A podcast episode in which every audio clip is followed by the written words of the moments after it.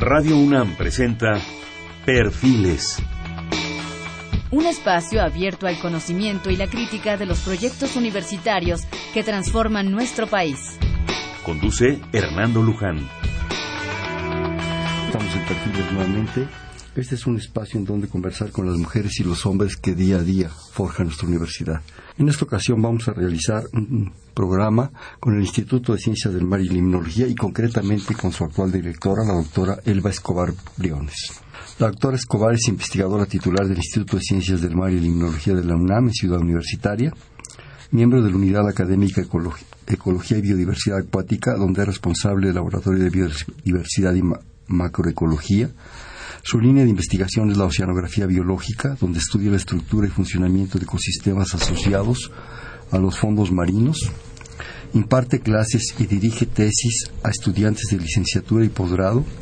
Ha dirigido diversos proyectos de investigación y campañas oceanográficas.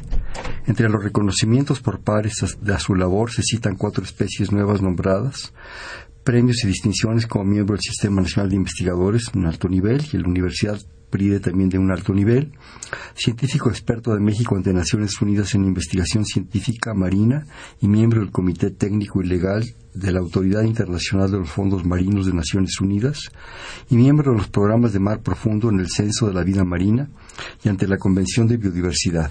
Actualmente, como ya decíamos, es la directora del Instituto de Ciencias del Mar y Limnología. Bueno, ya ha dado clases y tesis y no sé cuánta cosa que no me puso, pero que yo sé porque es, es una buena amiga. Bienvenida, Elba, qué bueno que estás con nosotros. Muchas gracias, buenas noches.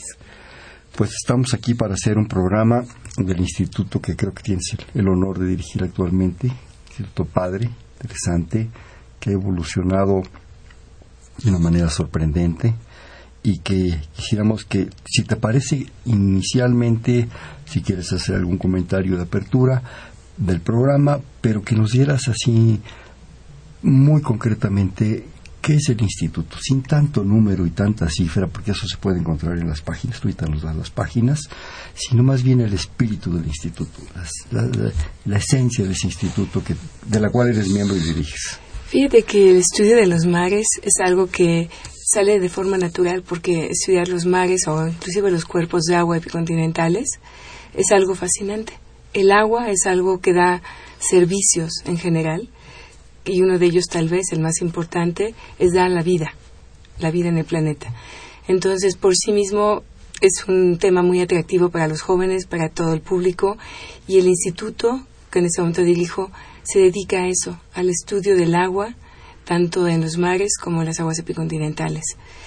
Eh, siendo que además hay otra serie de servicios que da, lo que vive en el agua, que son recursos, que da alimento, los diferentes fármacos que se están obteniendo últimamente para el dolor, para el cáncer, para diferentes aspectos, y que se vuelven de gran importancia para la sociedad. Entonces, sin a veces buscarlo, muchos de nuestros jóvenes piensan en las grandes expediciones, en bajar al gran fondo del mar, y eso también es un servicio que se llama soñar, soñar realmente. Entonces, eso es lo que hace nuestro instituto, permite que los jóvenes sueñen y después trabajen y se dediquen a temas muy importantes. Qué, qué, qué padre lo dices, ¿no? Realmente somos agua, en buena medida, salimos del agua, ¿sí? Dependemos del agua en todos sus sentidos y yo creo que es algo que tenemos que involucrarnos con ello, estar en ello, de todo lo que significa, todo lo que lo que implica, pues para la vida, para la vida. Sin, sin agua, al menos este planeta realmente no existiría. Dependemos de él y tenemos que cuidarlo, tenemos que conservarlo, tenemos que apreciarlo, pero sobre todo tenemos que conocerlo. Yo creo que todavía nos falta, y tú, tú lo sabes bien, por conocer un buen, un buen de cosas. Y yo creo que para eso está creado y afortunadamente trabajando a un ritmo sorprendente el Instituto de Ciencias del Mar. Así es.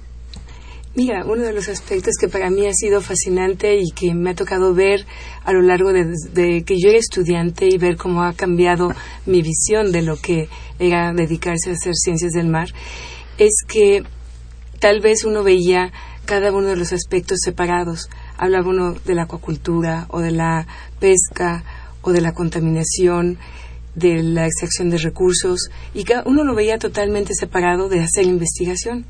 Pero al fin y al cabo es un continuo en el que en un extremo está el realizar la ciencia básica, el desarrollo de la tecnología, y en el otro extremo están los usuarios. La señora que va todos los días al mercado y que quisiera encontrar pescado fresco y saberlo reconocer correctamente. En medio está los que van usando diferentes aspectos de estos mares o que se vincula su relación con los mares porque pescan o porque tienen embarcaciones y les gusta salir a solearse o llevar turismo o quienes en un momento dado les gusta observarlo y pintarlo o hacer un poema de él o hacer música alrededor de él. Pero cada uno de nosotros en el mundo, de una u otra forma, estamos ligados con los mares. Muchas veces, platicando con jóvenes en el bachillerato o en las secundarias, me dicen, no, pero estamos a dos mil metros, yo nunca he visto el mar.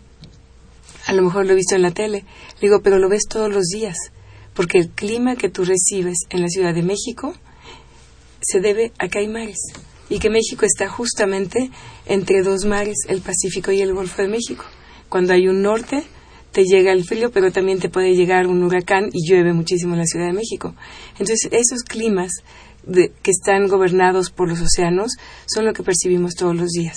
Esas lluvias torrenciales que a veces decimos se inundó la Ciudad de México y no nos lo esperábamos porque nos se conjuntaron dos grandes ciclones, uno en Acapulco y otro en Veracruz. Eso es el resultado de conocer los mares y poder prever, predecir qué es lo que va a ocurrir y eso lo hace la investigación con conocimiento muy básico.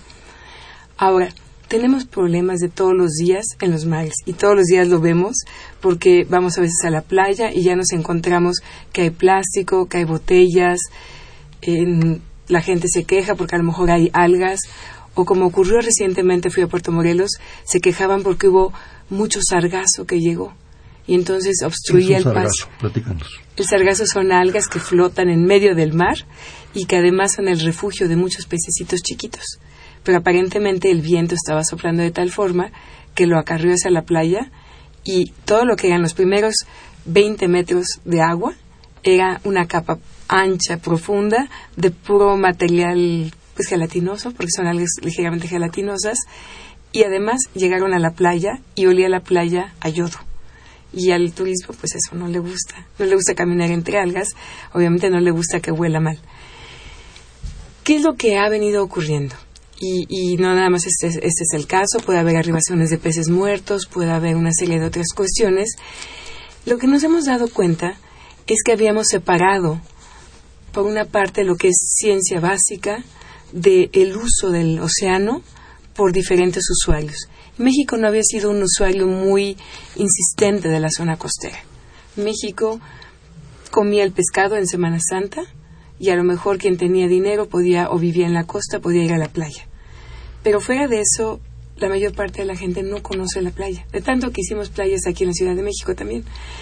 Y uno de los aspectos que a mí me queda muy claro es que poco a poco nos ha ganado el tiempo y nos ha llenado de actividades los mares, la sociedad.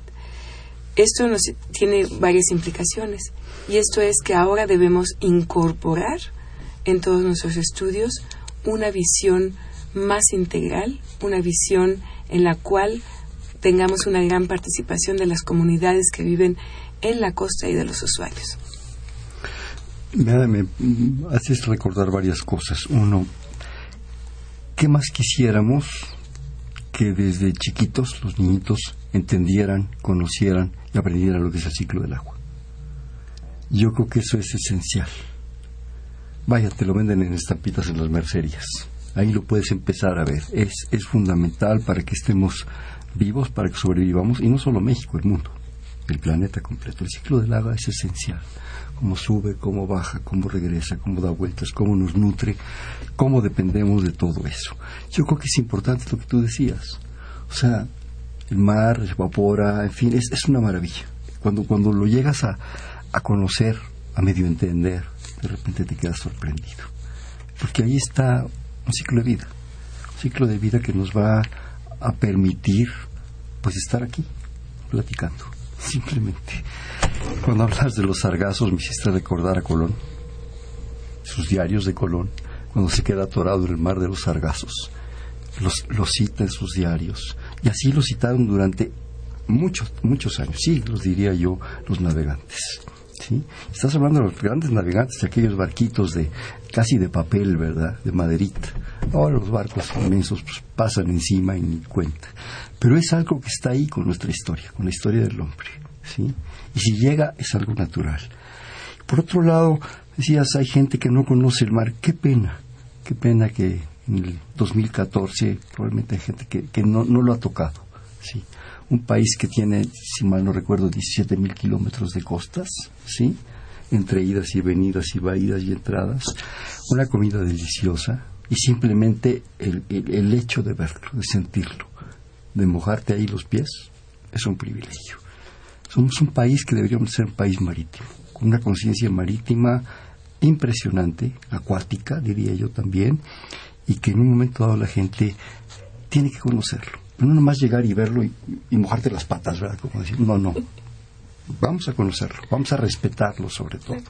Y además, en sí, el, el país sí fue un país acuático. Recordemos cuando llegaron los españoles, bueno, pues México vivía a un lado de un gran lago que además estaba muy bien manejado, muy bien cuidado, en el sentido de que podía separar sus aguas negras de sus aguas limpias, de las aguas salobres, porque había una parte salobre del lago, de la, del lago de agua dulce, tenía el acueducto y, y prácticamente todas las actividades eran de tipo acuático.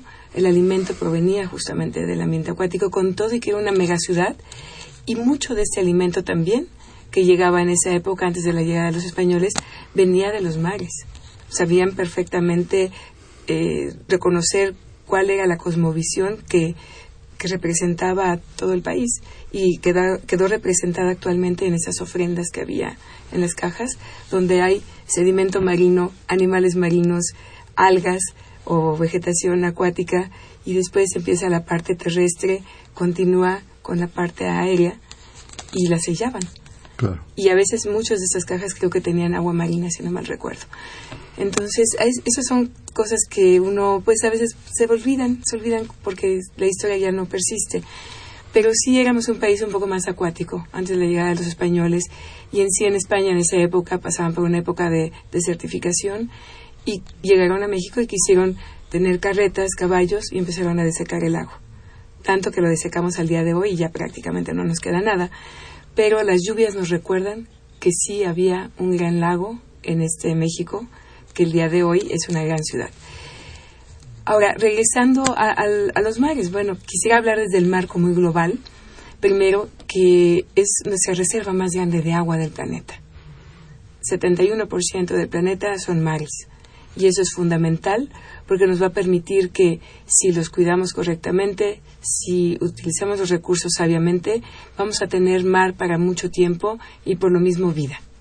Que es una casualidad, es uno de los pocos planetas que a posteriori sabemos que tenemos vida gracias a que hay el agua y que hubo las condiciones para la formación de la Tierra, pero que es fascinante que existe esa vida. Claro. El nombre oficial de, del instituto que diriges y del cual eres miembro importante como investigadora es Ciencias del Mar y Limnología. Usted que decías del lago, no solo tenemos esa barbaridad de costas, tenemos una barbaridad de cuerpos internos de agua, de agua dulce en general, el lago, el viejo lago de la Gran Tenochtitlán lo era, como Chapala, una, una, una, riqueza que muchos países darían, no sé qué, el brazo derecho por, por, si un país puede dar el brazo derecho, por simplemente una parte de esa riqueza, que también es un privilegio. La gente piensa que nada más estudian las costas, los fondos marinos, pero la, los cuerpos de agua interiores son a veces tan importantes como lo exterior. Y bueno, decías de ese mundo antiguo, eh, ofrendas con caracoles, con conchas, el respeto de nuestros antepasados por aquello, el gran caracol del Templo Mayor, que me puedas decir, que hacer una escultura de esa calidad, de esa hermosura de un caracol, ¿verdad?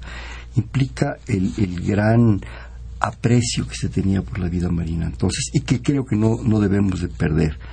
Y, y totalmente ligados al agua, la gran inundación de 1629, ¿verdad? Cinco años la Ciudad de México inundada porque no supimos manejar nuestras aguas. La capital estuvo a punto de trasladarse fuera porque la ciudad estuvo inundada con...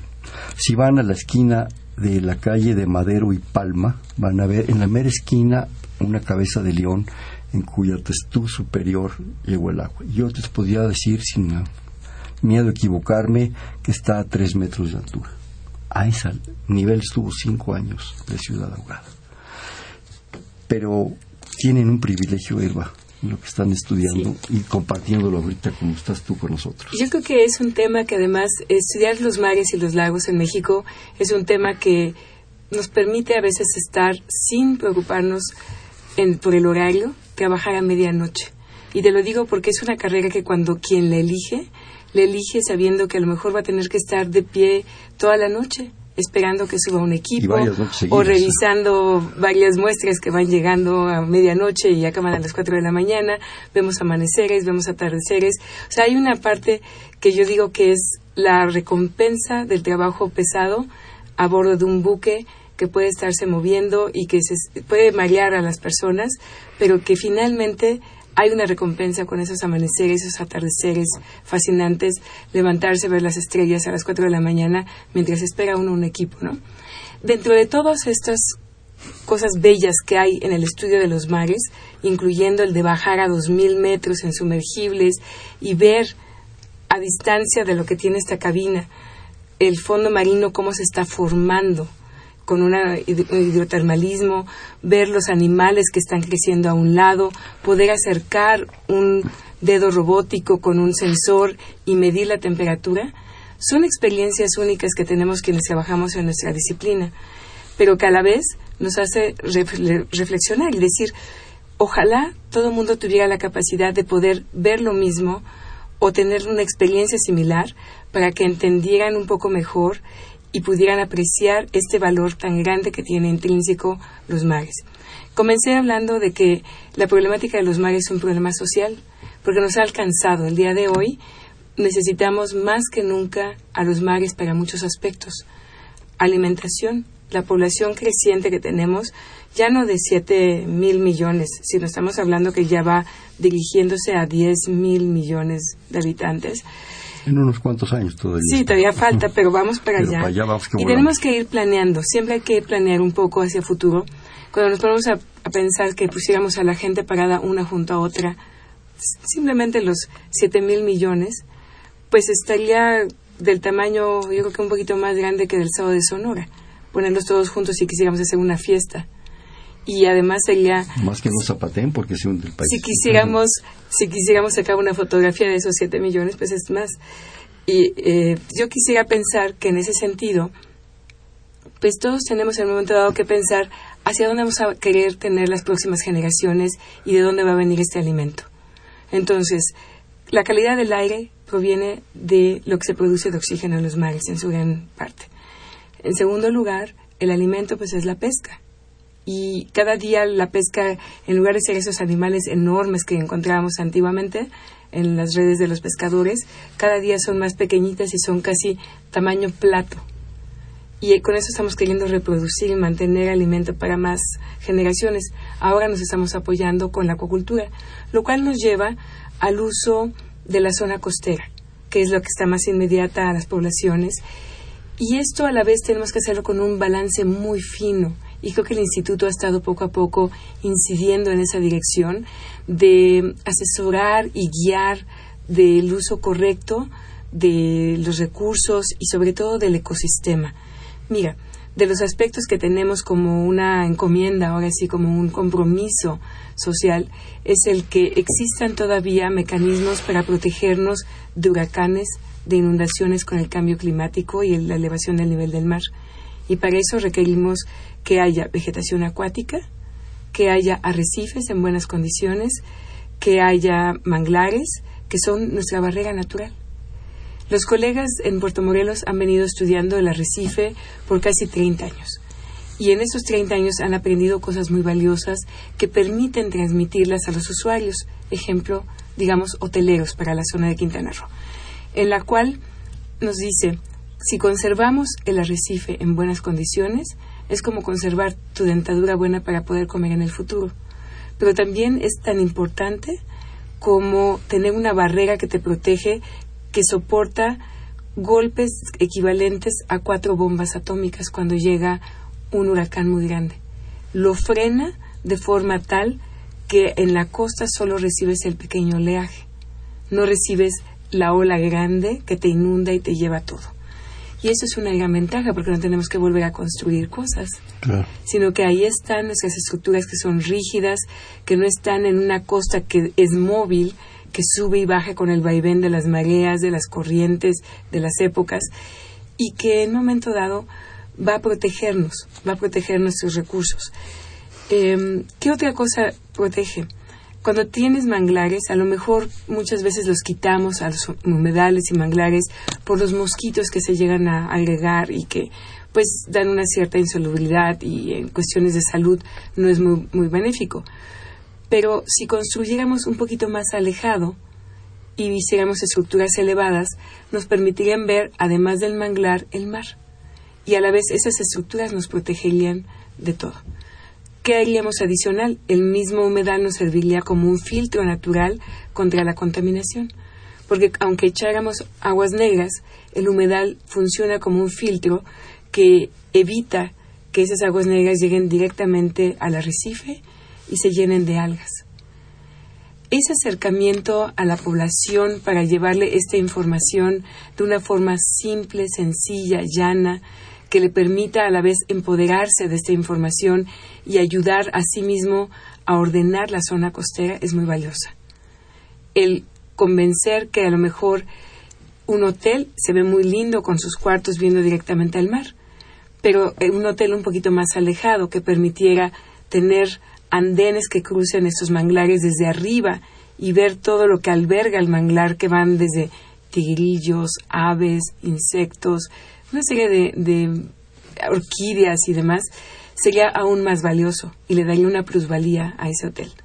Las ciudades construidas un poco más atrás, que les permitiera recibir estos recursos con mayor factibilidad, porque muchos manglares albergan las larvas de camarones, de peces, que es lo que vamos a pescar más adelante. Entonces, el hombre ha querido avanzar y casi vivir adentro del mar. Es más, ya en algunos lugares construyen islas artificiales en el mar para ganar un poco más de zona económica exclusiva. ¿Qué tan válido es? ¿Qué tanto va a exponernos a que en un momento dado tengamos eh, accidentes o, o a lo mejor las poblaciones no sobreviven a futuro? Yo creo que eso es algo muy grande. ¿Qué también está ocurriendo ahora? Eh, pues poco a poco usamos celulares, eh, televisiones planas, automóviles híbridos y todo lo que compone todo esto son metales raros o, elementos traza que existen en gran cantidad de abundancia en los fondos marinos. Está bien, vamos a tener que eventualmente, para vivir bajo las condiciones que queremos seguir viviendo, extraerlos. Pero ¿cómo extraerlos en este momento sin que afectemos el resto de, lo que hay en la columna de agua? Ballenas que cruzan, tortugas, pesquería, una serie de, de actividades en las cuales tenemos que hacer un ordenamiento. Esto mismo ocurre también en los lagos, o sea, no nada más es exclusivo una problemática del mar, también es exclusivo también de los lagos, porque hemos querido vivir rodean, alrededor de los lagos y desechar nuestras aguas a los mismos lagos. En Yucatán, que no tienen lagos, que no tienen ríos, lo desechan al agua subterránea, que es parte del sistema de los cenotes. Entonces, y de ahí mismo extraen el agua. Entonces, ¿cómo llevarle esta información y cómo hacer ese acercamiento nosotros, como expertos en los mares, expertos en la limnología, que son el estudio del agua, en aguas continentales, cómo hacérselo llegar a la población para que se empodere de este conocimiento, lo haga suyo y viva en mejor condición y viva bajo mejores eh, situaciones a futuro, de alimentación, de salud, de bienes, de recursos y que le den una mejor economía al país. Esa es una preocupación que en este momento tenemos y lo que hemos hecho es poco a poco acercarnos a diferentes sectores que nos piden que los asesoremos y que los proyectos ahora tengan una connotación más verde o azul, que le llamamos ahora de carbón azul, con la idea de que existan estos ecosistemas dentro de sus proyectos de desarrollo. Que un proyecto de desarrollo costero enfocado al crecimiento turístico vaya acompañado en todo momento con estos crecimientos que requieren, que les van a dar los servicios naturales, que a la vez también les van a servir para tener un plus, un, un bono adicional para que aquellos turistas que quieren aprender y conocer del manglar, de la duna, de la vegetación de la duna, del canal interdunario, esté presente. Y entonces mis colegas que han tenido ese conocimiento adquirido por 30 años, ahora están haciendo estos diseños conjuntos con los sectores. Son proyectos que hemos tenido con acercamiento que le llamamos construyendo con la naturaleza. Y ese construyendo con la naturaleza nos permite ahora mitigar el impacto del cambio climático, restaurar ecosistemas en la zona costera y yo creo que poco a poco vamos a ir empezando a hacer esto mismo hacia mar profundo, porque nos estamos poco a poco también apoderando de recursos de mar profundo, como es energía, diferentes energéticos, ya sea aguas termales o minerales o hidrocarburos. Y yo creo que todo esto, además de la pesquería de profundidad y de los recursos genéticos, y son cosas que nos vienen ya encima. Yo creo que para el 2030 vamos a estar explotándolos y sí nos va a gustar en momento dado dar respuestas correctas y ayudar a que no se acaben esos recursos, sino que se mantengan y vivamos en armonía con ellos. Tenemos, tenemos que aprender a vivir con la naturaleza. La naturaleza es, punto, acabó. Si viene un huracán, si viene un tsunami, si viene un terremoto, es. Se convierte en tragedia pues porque afecta a la humanidad, porque afecta a los seres humanos. Lo vemos como un desastre natural porque se lleva desgraciadamente a mucha gente, destruye sus propiedades, sus cosas. Pero la naturaleza no la vamos a cambiar. Tenemos que entenderla, tenemos que aprender a vivir con ella y que no existe esa profunda contradicción entre el hombre y la naturaleza. Tenemos que estar en armonía porque si no, pues ahora sí que ya valió el asunto. Tenemos que entender, conocer, aprovechar, compartir, pero en un momento dado también ver a futuro, no ser inmediatistas. Ese afán por poseer, ¿qué posees en el fondo? Llegamos encuerados y nos vamos a ir encuerados. Entonces, ¿para qué? ¿Sí? Tenemos que ver otros valores y otras circunstancias y pensar que no estamos solos, que como una especie, pues hay medio superior, no mucho, pero, pero hay medio lo hacemos, ¿verdad? Tenemos una gran responsabilidad. ¿sí? Cada larva de camarón, cada ostión, cada chango, cada bicho, lo que sea, cada planta, ¿sí? Tenemos la obligación de cuidarla, protegerla, porque si no, ¿qué sentido tiene todo? El, Ferrari más bonito, creo que pues no, no vale la pena lo que la larva de un camarón. Es mi visión muy personal, porque no puedo tener un Ferrari, ¿verdad? Pero bueno, en fin, vamos a hacer un corte, ¿me permites? Claro que sí estos perfiles, un espacio en donde conversar con las mujeres y los hombres que día a día forjan nuestra universidad. Estamos con la doctora Elba Escobar Briones, actual directora del Instituto de Ciencias del Mar y Limnología. Estamos en 5536-8989. Le repito, 5536-8989.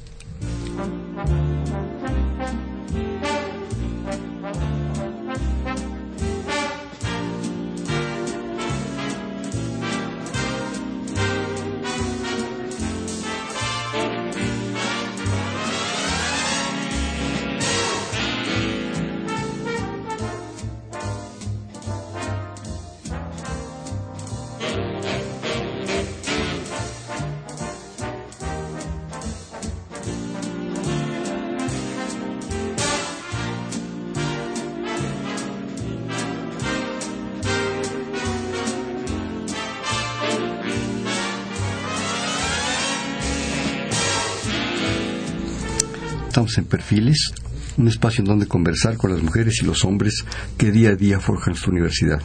Les decíamos que estamos en 55 36 89 89, platicando con la doctora Elba Escobar, actual directora del Instituto de Ciencias del Mar y Limnología. Este, también quisiera, antes de continuar, si me permite, Elba, nos habló la señora Isla de San Román, le agradecemos su llamada, dice que tiene problemas para seguir la transmisión, pero pero pregunta qué tan grande es el daño que producen los petroleros en el fondo marino, las petroleras, o sea, me imagino las compañías petroleras, y si los daños que producen en el relleno de cenotes y arrasar manglares para la construcción de hoteles o centros de recreación. Muchísimas gracias, señora Hilda de San Román. Agradezco la pregunta y bueno, pues vamos a dar una respuesta primero al punto que qué tan grande es el daño que producen las petroleras en el fondo marino. Pues yo creo que el riesgo es más que nada, el riesgo es muy grande de que pueda haber grandes desastres. y cuando los hay, el desastre es un daño casi irreparable. Entonces realmente sí puede haber daños, pero en sí la petrolera como tal no necesariamente va a producir un daño. El daño se da a raíz de un riesgo y de que el riesgo de un accidente. Em, ya lo vimos recientemente con el Golfo de México y el Deep Sea Horizon, y el cual nos dio una lección muy interesante.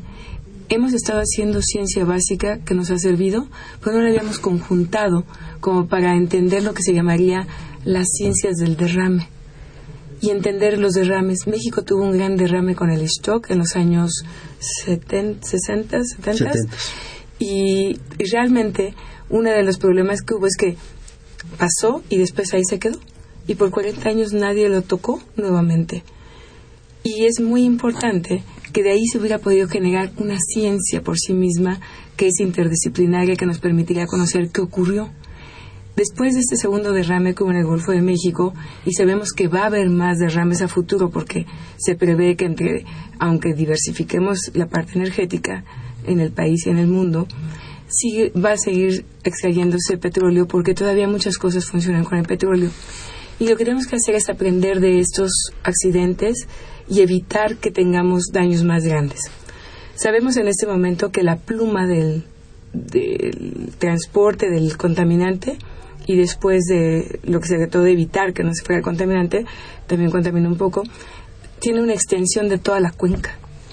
Entonces esto sí fue una cuestión que aprendimos recientemente y que tuvimos que aprender que después de que se da el derrame, hay una floculación muy grande de todas las algas y se depositan en el fondo marino y generan una, una hipoxia. Esto es una baja de contenido de oxígeno no se había documentado antes, pero al empezar a, comparar Stock con el Deep Sea Horizon, vimos que había puntos que eran convergentes e, y similares y que nos vamos a dar a la tarea de estudiar en el instituto, colegas míos, eh, en los próximos años.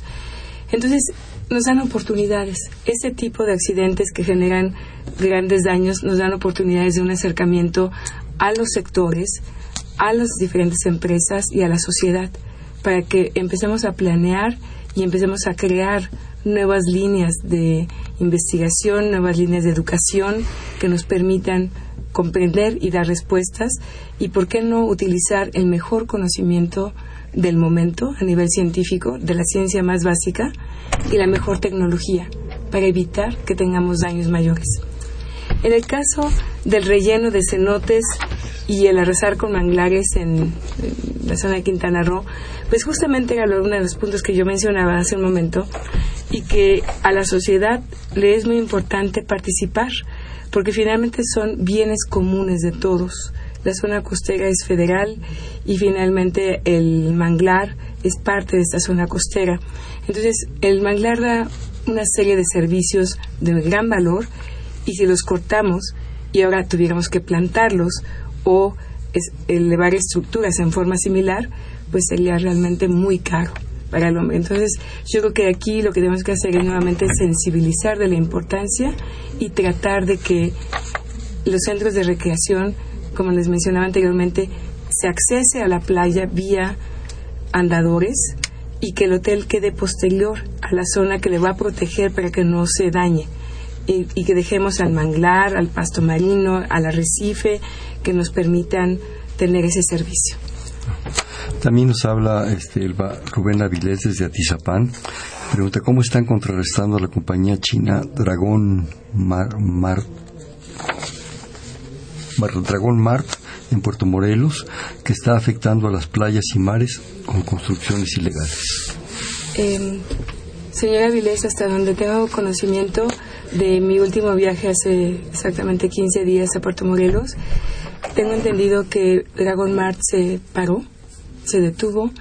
Eh, sí, el daño que se hizo para deforestar toda la zona donde iba a estar ubicado, pues es un daño que en ese momento es a largo plazo para poderse eh, recuperar. Ahora, el laboratorio nuestro en sí lo que trabaja es el arrecife, la fauna que está asociada al arrecife, como el caracol rosado, la langosta, este, los mismos eh, corales. Y, realmente participamos parcialmente solamente en comentarios sobre la mía, hasta donde tengo entendido. Y fue el, nuestro, nuestros investigadores que están en Puerto Morelos y fue justamente por comentarios de ellos del efecto negativo que podría tener aguas negras y otras eh, sustancias que se podrían vertir directamente a las playas y al mar que se detuvo. Entre otros comentarios de otras personas, no puedo aquí quitar el crédito de muchos otros grupos y de la misma comunidad que fue la que se expresó en su conjunto. Definitivamente volvemos al comentario, Elba, de que tenemos que ser cuidadosos, tenemos que ser respetuosos, tenemos que vivir en armonía. Ahorita, eh, con esta intervención sobre esta compañía china, de repente yo le recomendaría, desgraciadamente no lo, no lo traje, pero lo pueden encontrar en las computadoras. Yo le recomendaría leer la carta del jefe Seattle al presidente Grant, ¿verdad? Que si mal no recuerdo empieza, eh, eh, la tierra no pertenece al hombre, el hombre pertenece a la tierra. Es una maravilla de escrito que le manda un jefe apache al presidente de Estados Unidos en mediados del siglo XIX, ¿verdad? Leanla, leanla para que, pues nada más se les enchine el cuero tantito. Claro, ¿verdad? claro, y mira, regresando a esta parte de los cenotes que se mencionaba aquí, uno de los aspectos más increíbles de los cenotes y que las antiguas culturas los veían como algo valioso eran los ojos al, a la parte subterránea, en este caso de Yucatán, y allá en el fondo de los cenotes justamente vivían pues, deidades y, las veneraban y todo. El día de hoy que tenemos acceso a estos cenotes, a las cuevas anquelinas, a los sistemas em, subterráneos en Quintana Roo, sabemos que son complejos, que son sistemas intrincados, que tienen el agua dulce justamente para la comunidad que vive ahí y que son muy frágiles y vulnerables. Y a la vez eh, pues vive fauna muy propia, troglobia de estos sitios, que son todos endémicos, son especies nuevas y que más, pues puedo decir que enriquecen lo que ya sabíamos del país, que es un país megadiverso y que en un momento dado esta diversidad nos provee de servicios propios para remineralización, renovación de los sistemas acuáticos, de los eh, diferentes compuestos que se vierten al ambiente. Y realmente creo que conocemos muy poquito y con ese poco conocimiento estamos tomando decisiones.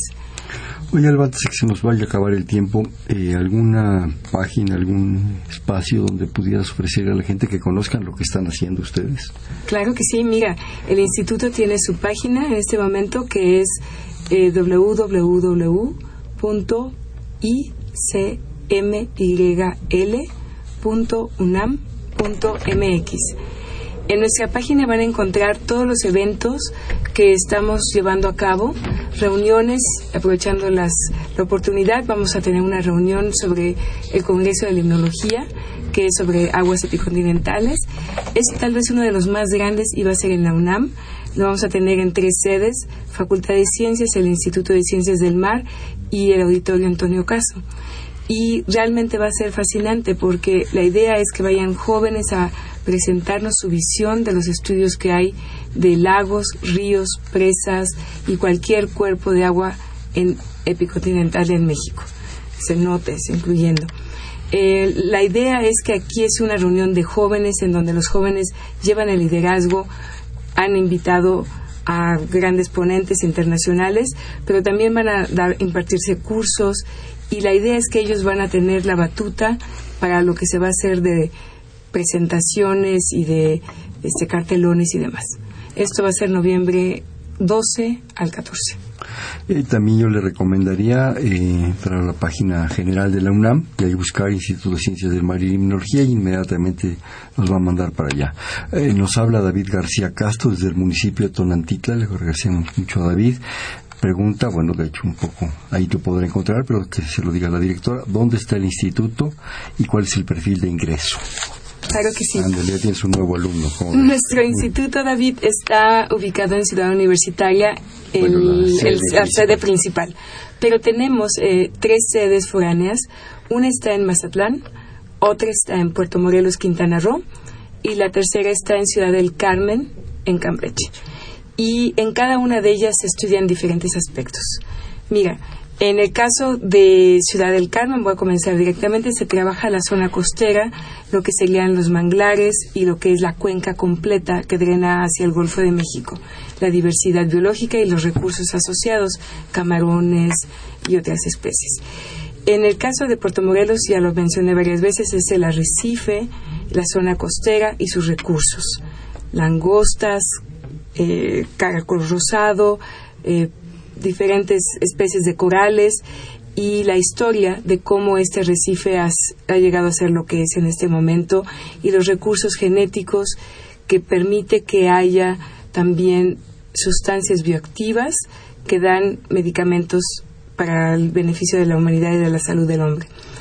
En el caso de Mazatlán se trabaja la geoquímica marina, que a lo mejor no te dice mucho, pero que se dedica a la contaminación principalmente por metales pesados provenientes de jales, de mineras y este, también la historia de cómo ha cambiado la zona costera con la pérdida de pues, toda la vegetación y cómo ahora con el ingreso de nutrimentos y el cambio climático tenemos algas que son tóxicas y que día a día hay más florecimientos de esas algas y cómo afectan a los recursos.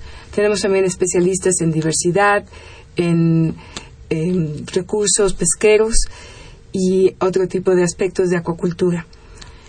Eh, en Ciudad de México tal vez tenemos la población más variable. Tenemos físicos, químicos, geólogos y biólogos, biólogos desde varios aspectos, desde la pesquería hasta la biodiversidad y tenemos las colecciones más antiguas que existen para el, el estudio en México Y más completo. y más completas.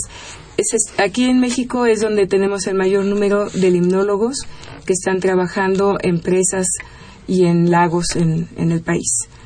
Eh, pues tenemos proyectos de largo plazo para poder hacer predicciones y tenemos también ingenieros que nos ayudan con todo el equipamiento que se coloca en los mares.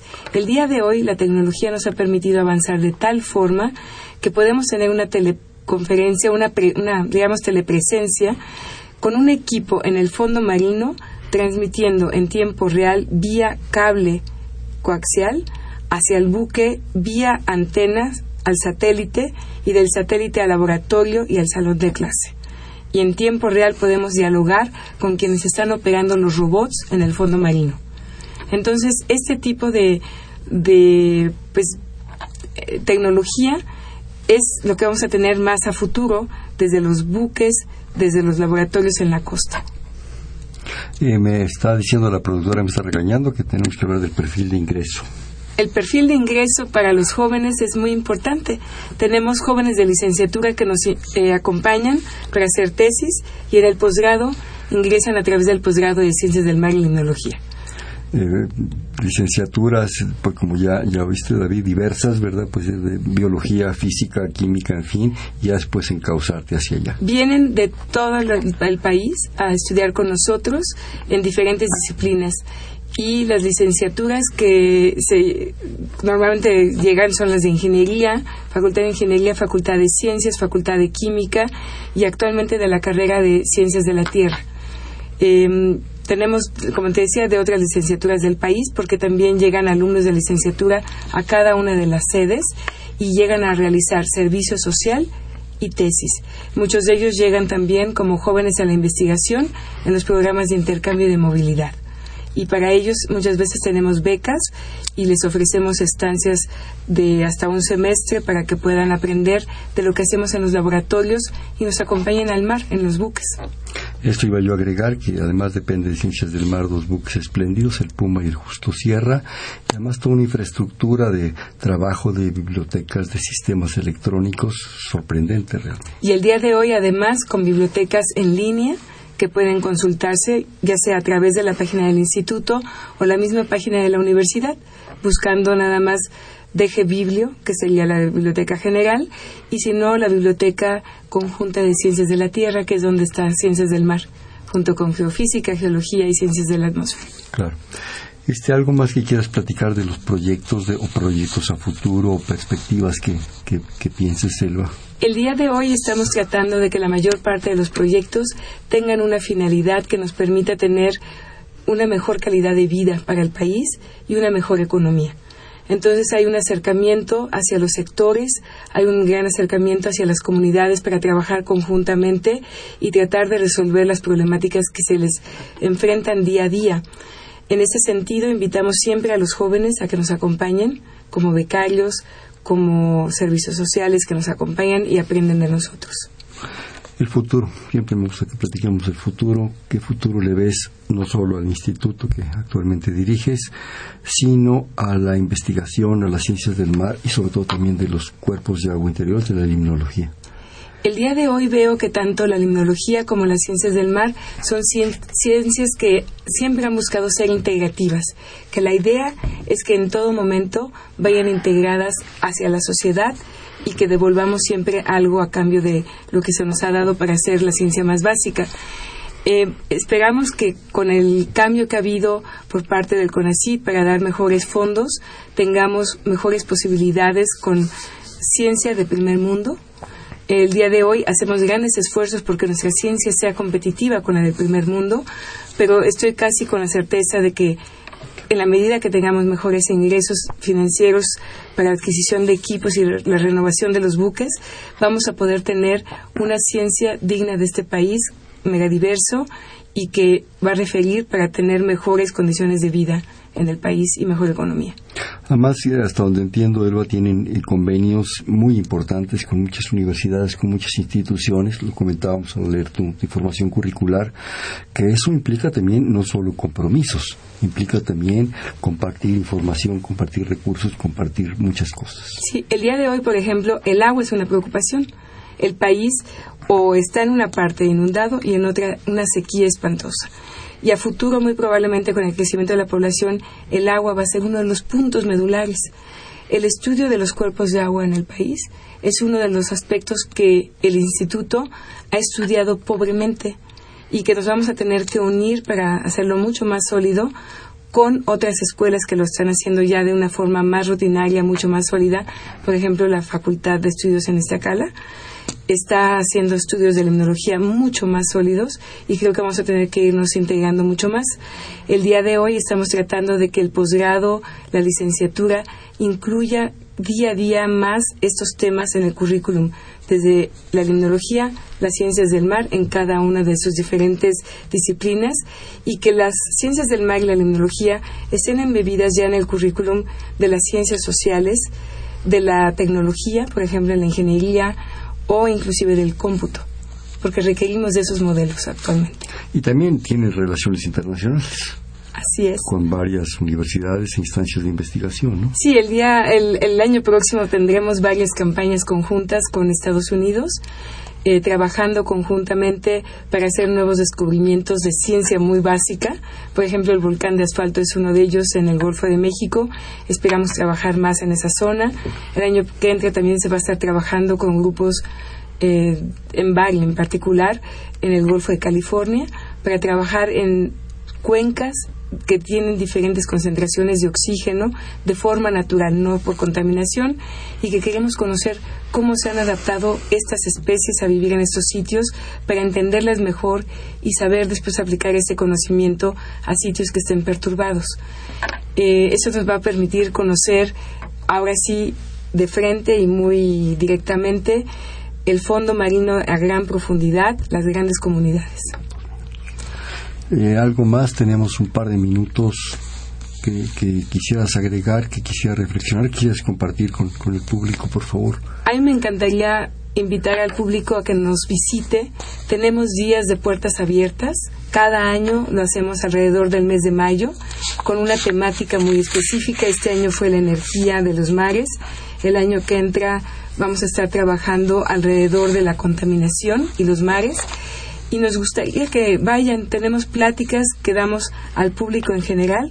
Son días de puertas abiertas en los cuales van jóvenes, niños, eh, familias y nos visitan y preguntan, entran a los laboratorios y conocen lo que estamos haciendo, conocen las colecciones que de otra forma comúnmente están cerradas.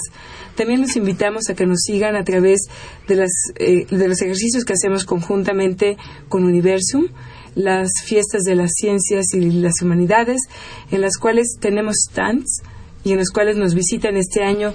Tuvimos un stand enfocado a lo que es la ingeniería de los mares y la energía y el uso de la energía de los mares, con la idea de que fueran y también conocieran un grupo que es muy raro, los parásitos que viven en los animales marinos y pues les voy a invitar a que sigan visitándonos. Y sobre todo la oportunidad de platicar con los investigadores, empezando por ti, que nos, atiende siempre, y, una cantidad y una diversidad de gente muy padre, muy importante. Hoy vamos a jugar un pote pronto. Yo te digo una palabra y tú me dices inmediatamente. ¿Para qué se te ocurre? Mar. Azul. Huracán. Gris. Estudio del océano. Fascinante. Fondos profundos. Una gran diversidad. Diversidad marina. Muchos colores, muchas formas. Las aguas interiores, los cuerpos de agua interiores. Azules y verdes. Pescadores. Personas muy cercanas. Hambre en las costas. Necesidad de peces. Petróleo. Crecimiento con cuidado. Educación sobre el mar. Para todo el país. ¿Quién es Elba Escobar? Elba Escobar es un investigador más. Este fue Perfiles, un espacio en donde conversar con las mujeres y los hombres que día a día forjan nuestra universidad. Estuvo con nosotros el Instituto de Ciencias del Mar y Limnología, su actual directora, la doctora Elba Escobar Biones. Elba, muchísimas gracias. Muchas gracias a ti y esperamos volverte a visitar pronto. Espero que sí. En la coordinación del programa, la doctora Silvia Torres, en la producción Mariana Cerón, en los controles Humberto Sánchez Castrejón, en la conducción Hernando Luján. Este fue Perfiles, un espacio en donde conversar con las mujeres y los hombres que día a día forjan nuestra universidad. Gracias. Perfiles, un programa de Radio UNAM.